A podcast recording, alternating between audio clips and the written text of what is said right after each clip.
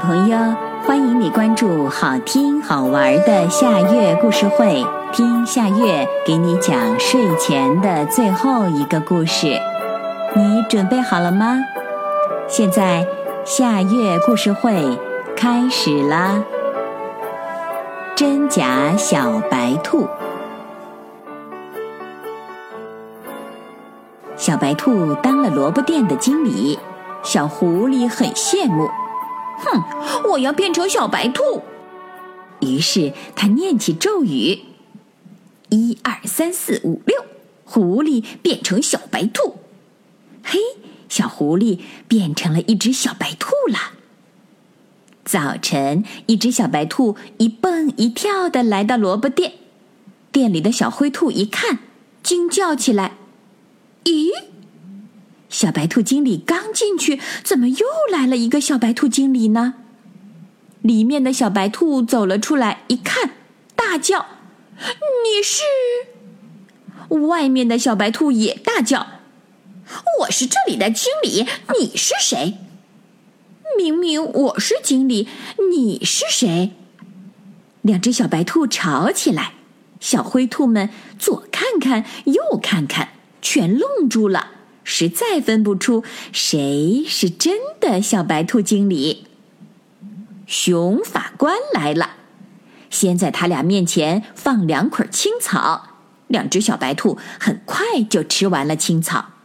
熊法官又在他们面前放了两块肉，两只小白兔都皱着眉头说：“不吃，不吃。”熊法官看看这个，又看看那个。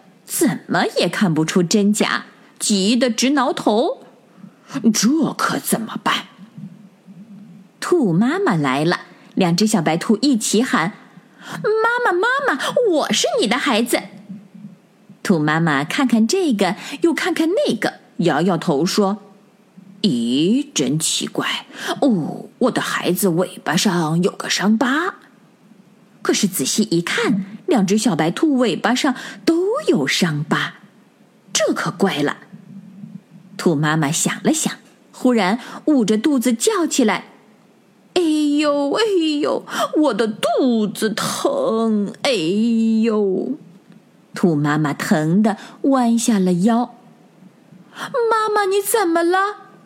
一只小白兔眼泪都流出来了，扑上去扶着兔妈妈，一边大叫：“快，快去叫救护车！快！”另外一只小白兔虽然也在叫妈妈妈妈，声音却一点儿也不急。兔妈妈猛然站了起来，一把抱住扑上来的小白兔，说：“我分出来了，你才是我的孩子，真正的小白兔。”小白兔笑了：“妈妈，你到底认出自己的孩子了？”另一只小白兔见兔妈妈忽然好了，愣了一下，才明白自己上了当，只好摇身一变，又变成狐狸溜走了。熊法官笑了：“兔妈妈，你真聪明。”兔妈妈笑了，小白兔也笑了。小朋友，这个故事的名字是。假小白兔，这也是今天的最后一个故事。现在到了该睡觉的时间，好好的睡一大觉，做个美梦。我们明天再见啦，晚安。